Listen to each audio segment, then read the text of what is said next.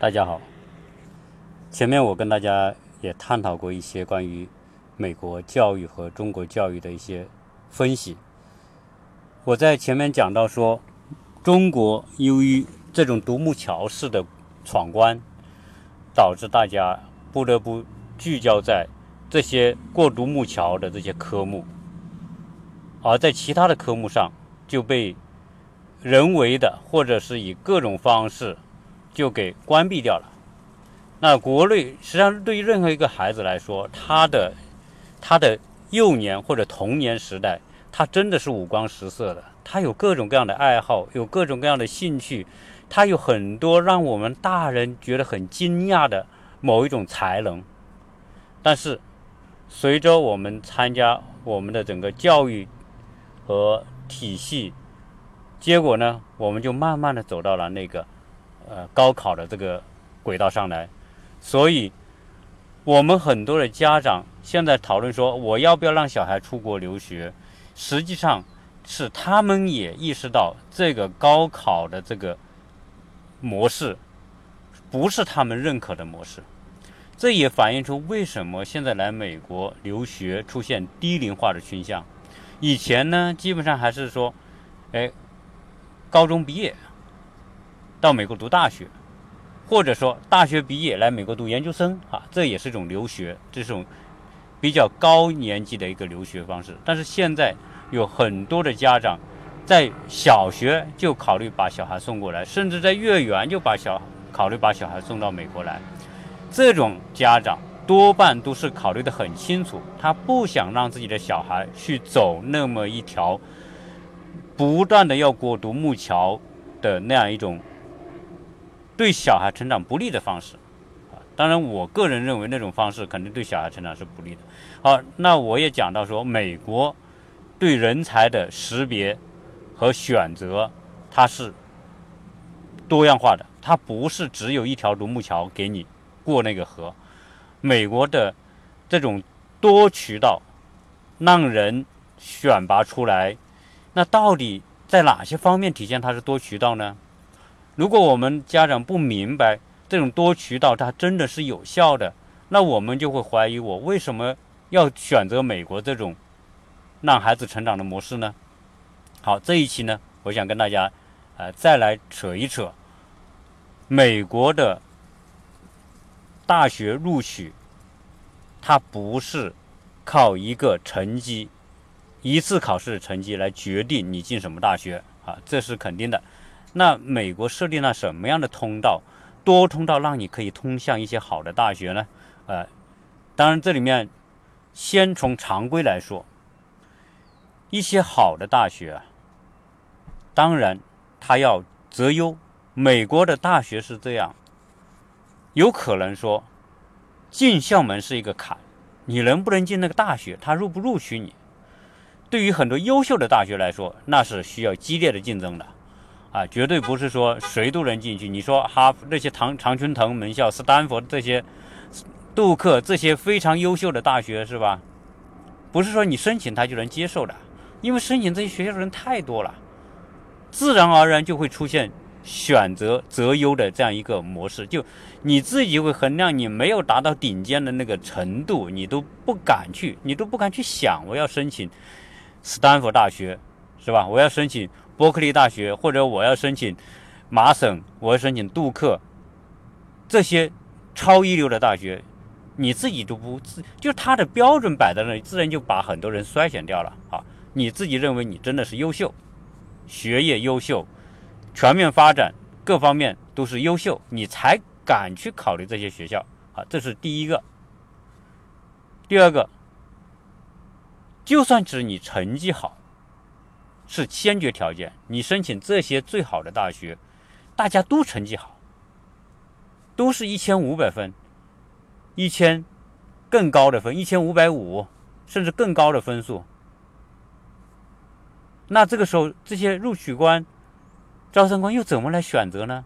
我只要这么多人，这些学习很好的人远远超过我的需要，这个时候他就有更多的考量标准，包括我们说到的个人的专长、课外活动的能力，以及你个人有哪些卓越的、别人不具备的能力，就拿来作为比较的标准。所以，录取这些最好大学，学习成绩。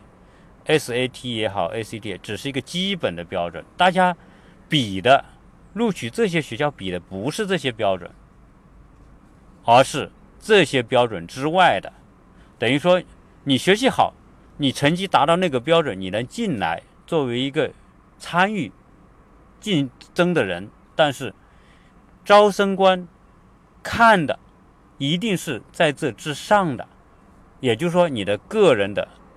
独特的能力，或者你的专长，或者你的某项别人不具备的品质，优秀的品质，这个才是让他能够打动他录取你的一个最重要的因素。啊，这就我就讲到了这个这些最好的学校。那除了这些最好的学校之外，其他的学校或者前一百名的大学，可能他录取有各式各样的途径和方法。那有人说：“哎呀，我成绩不行，是不是我就不能进这些学校呢？”哎，这就是关键了。美国这些大学，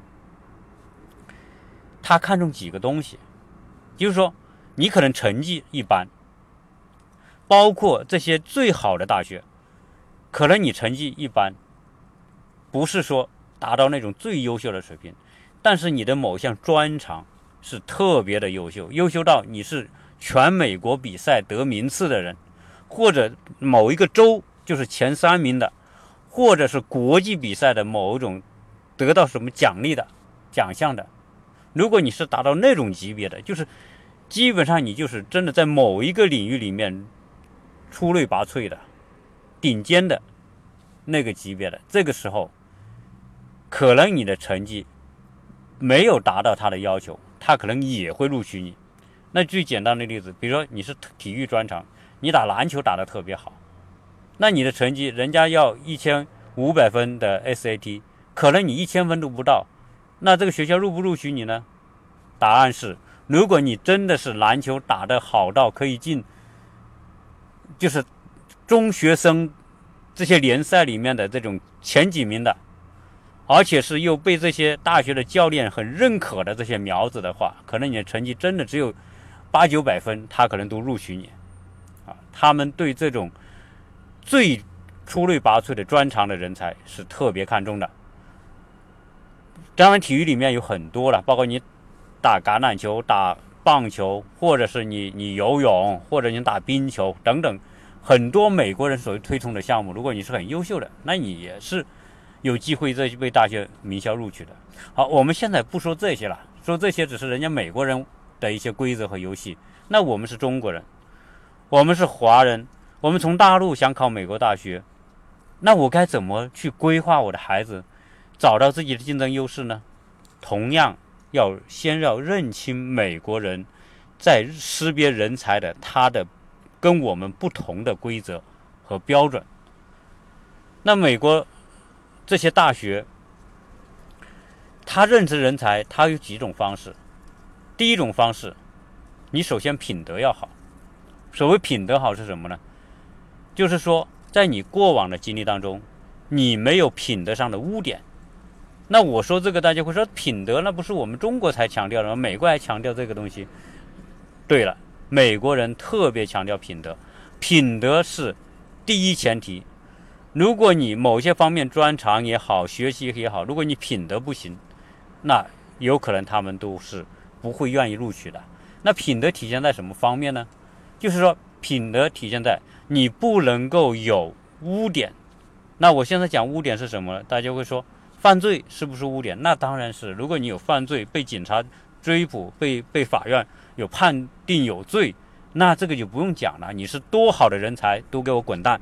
啊，嗯，老子在学校不入这种犯罪的人，或者是这种品德差的人。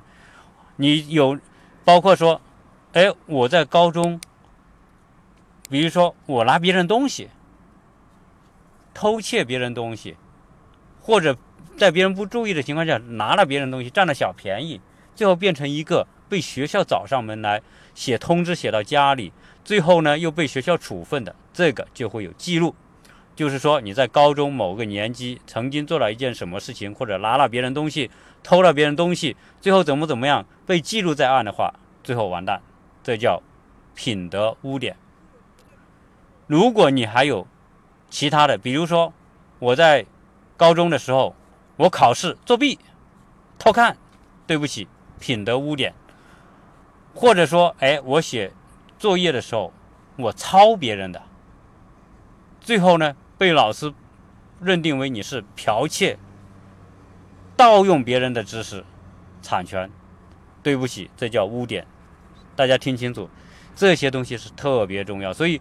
在进美国学校，只要你到了这个一定年级，老师一定会告诉你做作业。你引用别人的资料，引用别人，哪怕引用别人图片，要注明出处。第二，你引用别人的文字材料用在你的作业里面、论文里面，必须注明出处。如果你不注明出处，你抄一段，然后你不注明出处，老师就会理解为哦，这个文章是你写的。这些文字是你写的，但是他又觉得你可能没这个水平，然后他就可以有一个系统检索你这段文字的出处。他把这段文字输入到那个检索系统，可能就会跳出，哎，这段文字是在哪一个学者教授的文章里面的，是别人的知识产权。最后你把它拿来直接用了，不注明出处，这叫剽窃啊！在美国。这是品德问题，对吧？这个我想在国内的很多人是不太了解这一点的。犯罪不行，偷盗不行，盗窃、剽窃这些都不行。好，那第二个，你你品德没有问题，那这个时候就看你专长就很重要。那会说，哎呀，我的孩子学习就不行，但是我这个孩子就喜欢，呃，比如说打羽毛球打得好吧，哎。可以，如果你在国内，你什么都不行，你就打羽毛球打特别牛，省比赛拿到前几名，国家比赛拿到前几名，哪怕你是中学生比赛前几名，OK 了，你这个是绝对响当当的名片了，响当当的敲门砖了。你打乒乓球牛逼，你打到国内的这个中学生比赛的前面多少名，或者你游泳比赛，总之。就是说，你的专长可能是体育专长，那体育专长里面呢，可能要去选择规划的。假如说哈，我们不是说以功利作为目，以考取美国某个大学作为目的，但是说你在小孩发展小时候的兴趣的时候，首先看他有什么能力和专长，然后呢，他是不是在这个项目里面能不能够脱颖而出，这个你要去掂量。你比如说美国人的强项，美国人篮球。这根本不缺人才，足球不缺人才，橄榄球不缺，棒球不缺，游泳不缺，冰球不缺。美国的很多美国极其流行的项目，它根本就不缺这个人才。意味着什么？如果你的项目强项是在这个领域里面，那意味着你很难脱颖而出，因为我们不缺这个人才。但是，如果你是其他的项目，哪怕我举个例子说，哎，我跳绳跳得特别好。那这个美国人不怎么跳绳，对吧？哎，跳绳也有国际大赛呀。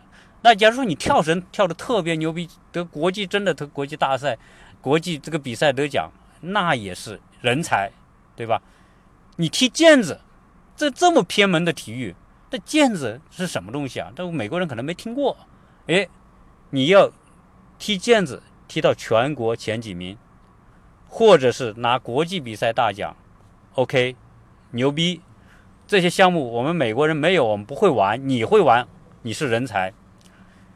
那还有很多我们国内的某些项目，那个你去你去想啊，美国人不擅长，哎，我们中国可能会有的项目，而又有各种正式比赛的项目，可能你跟他学么学么，跟他在这方面发展，他又有这个能力，他又喜欢，我相信他的这个特长对他未来。彰显个人的独到之处，一定是大有帮助的。啊，这是一个思路。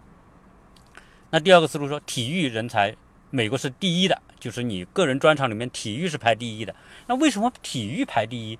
在我们人的观国国人的观念中，体育是什么？体育就是不爱学习的孩子，就体育特别好。那你体育特别好，你肯定不爱学习。我们是这么一个简单的逻辑，但美国人不是。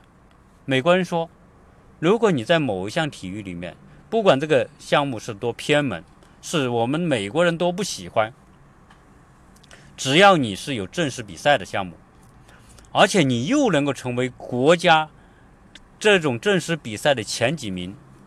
那代表什么？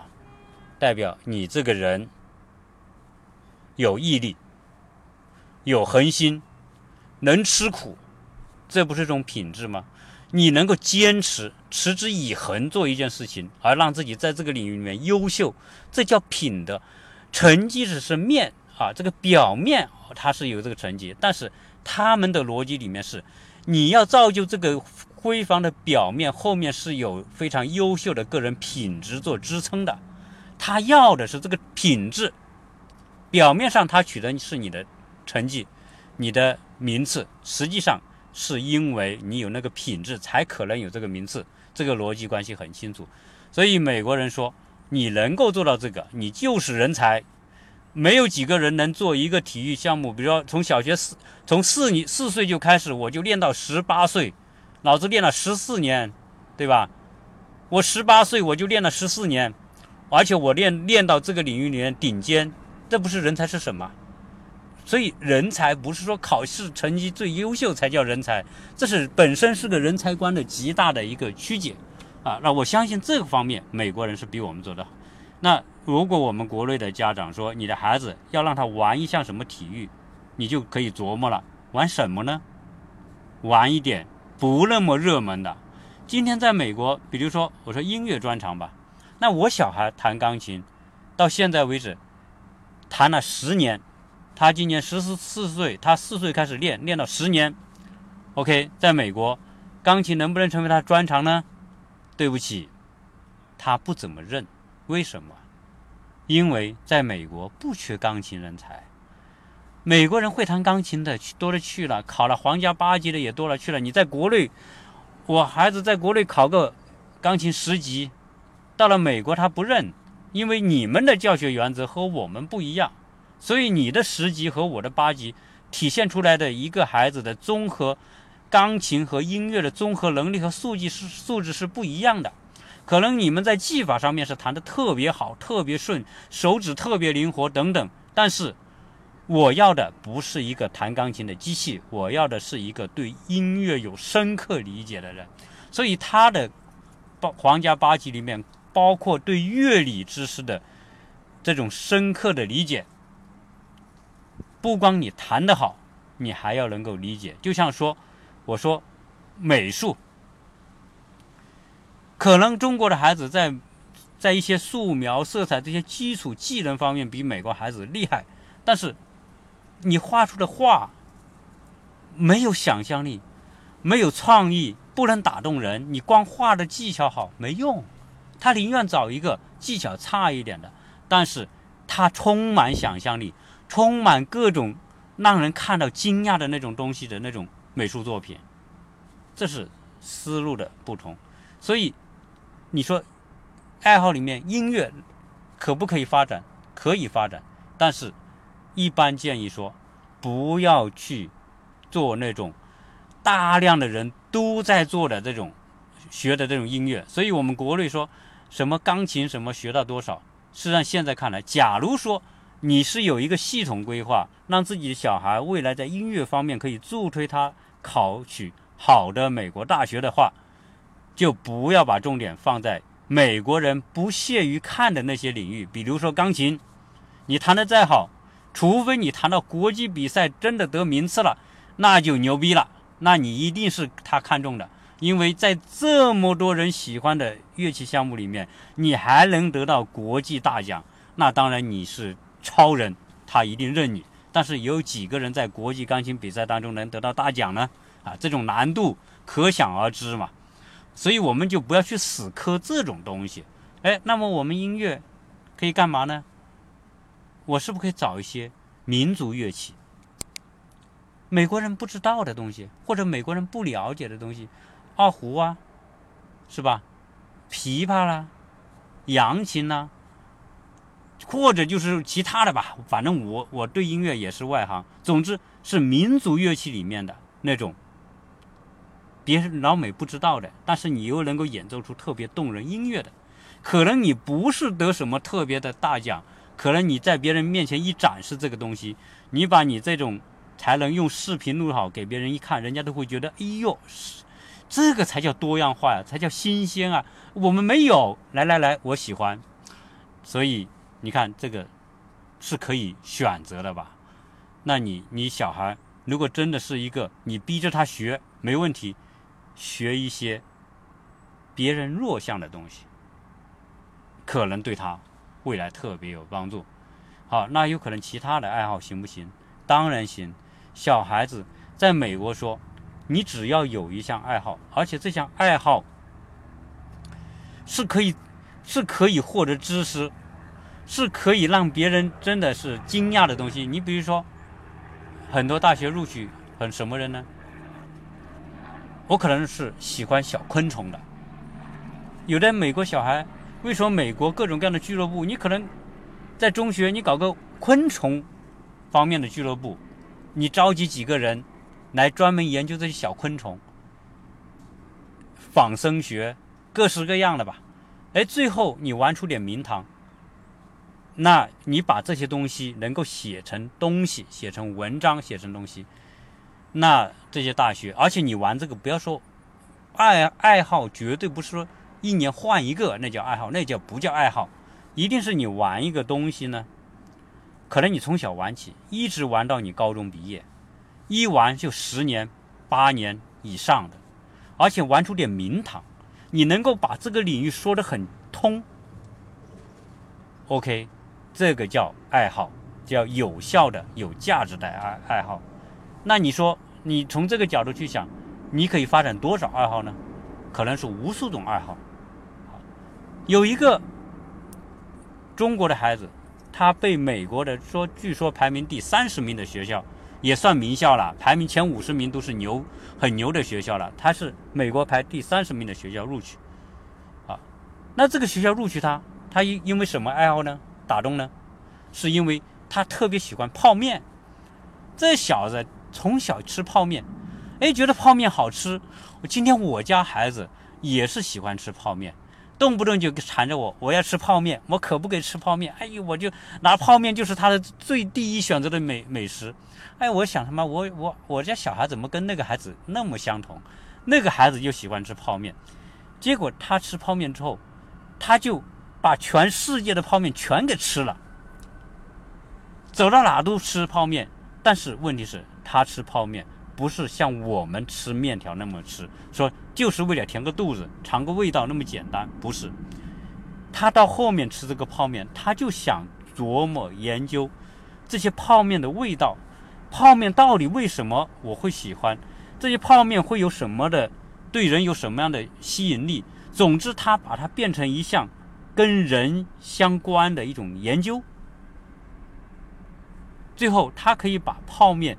他写成他个人的，我们说的这个自荐信的时候，诶，他把这个能够说的非常的圆通，让招生官一看，哟，这小孩动脑筋，所以他爱吃没没错，没没问题。关键是他吃的时候，他还能去思考，而且就思考出一个系统的理解，对这个领域的理解，哎，最后也打动招生官，人家把他给招了，对吧？那我说到这个，大家应该懂了吧？小孩的爱好真的是可以多种多样，哪怕你研究植物，你就是研究树叶，你真的就把这个全世界不同的树叶都拿来研究它的纹理、它的这个厚度以及它的功能、它的这个到了秋天是不是落叶等等。你如果把这个细分的领域，你能够真的是多了给给它琢磨透了，然后最后你写成系统东西，那也是牛逼啊！所以。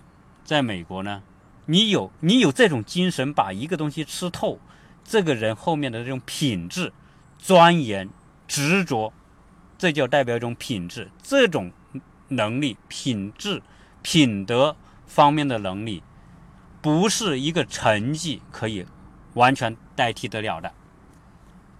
好，所以我在想，我们国内的这些孩子们想要进美国的好的大学，首先琢磨一下哪些方面的爱好是值得家长去支持和鼓励的，坚持下来。体育方面也好，但是不要选择美国人特别强的项目。音乐也好，尽开避开美国人最强的项目，你可以做一些民族乐器。那体育你可以选一些我们中国人比较强、美国人比较弱的项目来玩一玩。那画画行不行？那我想肯定也行。我的孩子，我家那个那个读初中的这个孩子。他不怎么爱说话，但是他喜欢画画。后来我在想，画画也行啊。如果你从现在就开始画画，你就画卡通，OK，画日本卡通或者画美国卡通，你就给我画，给我画到什么呢？你出笔成画，你能够各种动态、各种表情能画到最后，能够一画出来，那就让人惊艳。那这种能力，绝对绝对最顶尖的美术学院、艺术学院一定请你去。你这个玩到那个境界，假如说你不能玩到那个境界，你只是能画一点，对不起，能画这一点的人太多了。那你能画到这程度，给我参加各种比赛，对吧？去拿奖，国内的比赛投，美国的比赛投，日本的比赛你给我投，投去参加比赛，最后只要能拿上一两个这样的大奖，OK 了，就说明你这个爱好真叫玩到境界了。好，放开这个讲，我只是举几个例子。应该说，如果说要小孩玩爱好，太多的，没有什么局限，只要他跟知识有关，只要小孩喜欢，只要他能坚持，家长你就给我在后面支持，不断的鼓励，不断的支持，所有这一切都属于探索领域。这种探索有可能就影响了孩子的。不仅是影响他大学的录取，甚至影响他在一生当中他的个人的事业方向。这种和被家长说逼着给我把那几门课他妈考到最好最牛，最后考满分拿状元。我们国内多少考状元的人，最后又成为什么样的人才呢？也没有成为多了不起的人才。当初虽然是状元，原因是什么？那是扭的，强扭出来的。考完之后，最后到到多少大学都不知道我的方向在哪里。和小孩子就开始玩他喜欢的东西，真的他就乐在其中。最后他一直玩下去，是不是顺理成章？你还要家长去考虑说，哎，未来你的职业规划、专业学什么，都不需要你那么操那么多的心。所以整个。美国的这种择优体系里面，他给你开通那么多的通道，就是不要错失人才。在美国人的人才观念当中，你能在某个领域里面做到别人做不到的，对人类有价值的知识，你就是人才，我就要把你挖出来。所以，这是美国它的人才的衡量的。标准，社会衡量人才的标准的不一样，所以美国它之所以这个国家它在很多创造力方面还是在世界上是独一无二的，和它的整个的人的培养的观念有极大的关系。所以我我也讲说，我们国内那种扼杀孩子的。兴趣扼杀孩子天性的那种教育体系，按照道理来说，以中国人的聪明才智，我觉得中国人真的，假如说我们国内的择优选择人才的模式是这样多样化、多通道，不是独木桥的话，我可以想象中国这个十亿人口的国家，这么多优秀的孩子，这么多充满灵气的孩子，他会出现多少人才？那在全世界，什么讲、什么学说、什么创造，中国人搞不定呢？我们之所以搞不定，知道，我们培养那么多的人都没有成为才，是因为我们没有把这些人在某些领域里面可以大放异彩的那种通道给关闭掉了。我们甚至都不知道，现在美国小孩子小时候玩的某一项兴趣，最后成为改变人类发展的某一种学科都有可能啊！而这一切，就是开放和不开放的一个巨大的差别。所以，今天说，你看印度人啊，我我前面讲，印度人在美国为什么表现那么优秀，那么抢眼？啊，关于为什么少数族人的人，印度人和华人，当然华人在美国表现也是相当不错的，但是和日本人、呃印度人比不行。原因是什么？我今天呢就不多讲，我可能在后面还会花一期跟大家来分析。但有人在群里面问我，当时我谈了日本人在美啊，印度人在美国为什么做的这么好？你能不能讲讲原因，分析的透一点？那我想，后来我也思考了，它确实有因素。这个因素，我们后面找时间再跟大家分解。那今天呢，我就跟大家聊了聊关于说，在美国为什么大家会选择美国？因为美国衡量人才的标准，它是多指标、多维度的、多通道的。只要你在某个通道能够打通。你就被他认为是人才，你就能进到好的学校。这个为一个小孩，真的他就他的生命当中的更多的可能性，更多的绽放的机会，在这里呈现了。这是大家我们家长要理解，你为什么让小孩来美国？你来美国一定要了解他可以在哪些方面。为你的孩子创造机会，同时你又应该具备什么样的条件来对应他的这种机制，让你在我们普国我们的国人眼中就是一个顽皮的孩子、不务正业的孩子，在美国成为一个被招生官欣赏、打动招生官的孩子，这种例子太多太多了。好，今天就不再往下扯了。反正这个话题，不知道能不能够让你有所感悟。如果我们的听友你今天听完有所感悟，我也给大家请请大家帮我忙。呃，我希望我的节目能够有更多的人听到，能够让在这个领域里面想了解、在困惑当中的人，更多的能够打通自己的思路。希望你跟我多多的分享，拜托各位。跟我分享，我相信这些东西能够让更多的家长理清思路，让我们的孩子们真的活出他的精彩。希望我今天这一席话可以帮到更多的家长，拜托各位多多跟我分享，也希欢迎大家加入和杰世家拼音的那个微信号，这是我们的管理员号。呃，欢迎大家一起来探讨这些相关的话题。谢谢大家的收听。